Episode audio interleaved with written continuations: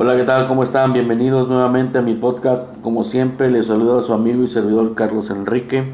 El día de hoy nos visita nuevamente del Centro Vasconcelos Dinora Montero, quien nos va a hablar de un tema muy importante en la toma de decisiones. Hola Carlos, muchas gracias por invitarme nuevamente a compartir de temas que son pues interesantes. Muy buenas noches a todos. Pues hoy les vengo a hablar un poco sobre el análisis de problemas en la toma de decisiones.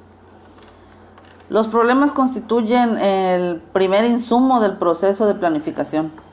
Se planifica a fin de que la presencia de estos problemas pues sea controlada, minimizada o prevista por los actores que gobiernan los procesos organizacionales. Sin problemas, la planificación se hace innecesaria. Y pues bien, al planificar basándose en problemas, se procura la concentración del esfuerzo institucional en los asuntos que obstaculizan los procesos organizacionales y que afectan negativamente los productos, que como respuesta se provee al entorno. El análisis de la realidad que se pretende intervenir a través de un proceso planificado de acciones se descompone en varias etapas secuenciales, eh, identificando los problemas, descripción del mismo, de sus causas y efectos, también de la jerarquización de, de causas, la diagramación y la selección de nudos críticos. Y te preguntas, ¿qué es un problema?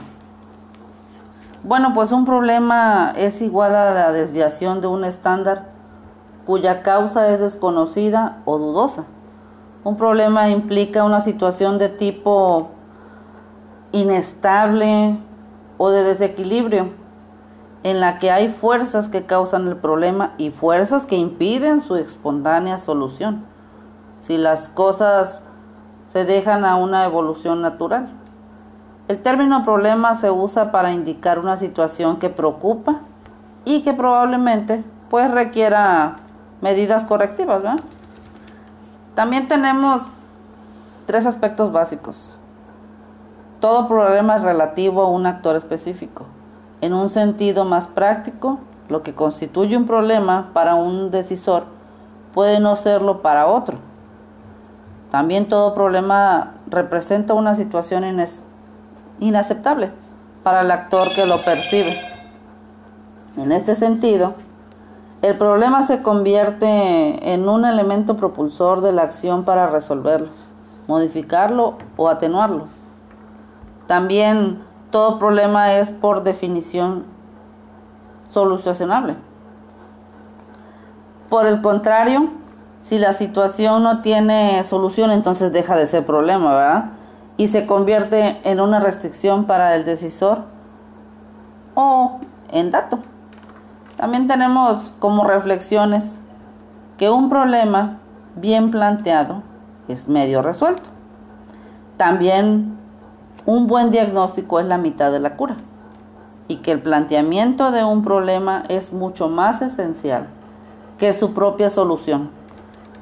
Esta puede ser producto de una habilidad matemática, o experimental. Y pues bueno, esto sería un poco de lo que vine a compartir el día de hoy. Espero haya sido de su agrado y entendible, Carlos. Y ahora pues muchas gracias, fue un gusto que nos acompañaras el día de hoy y nos compartieras este tema tan importante. Sí, pues nuevamente muchas gracias a ti por esta segunda invitación. Fue un placer y nos vemos hasta la próxima. Bueno, gracias a todos los que siempre nos escuchan. Se despide como siempre su amigo y servidor Carlos Enrique. Hasta la próxima. Muchas gracias. Adiós. Adiós.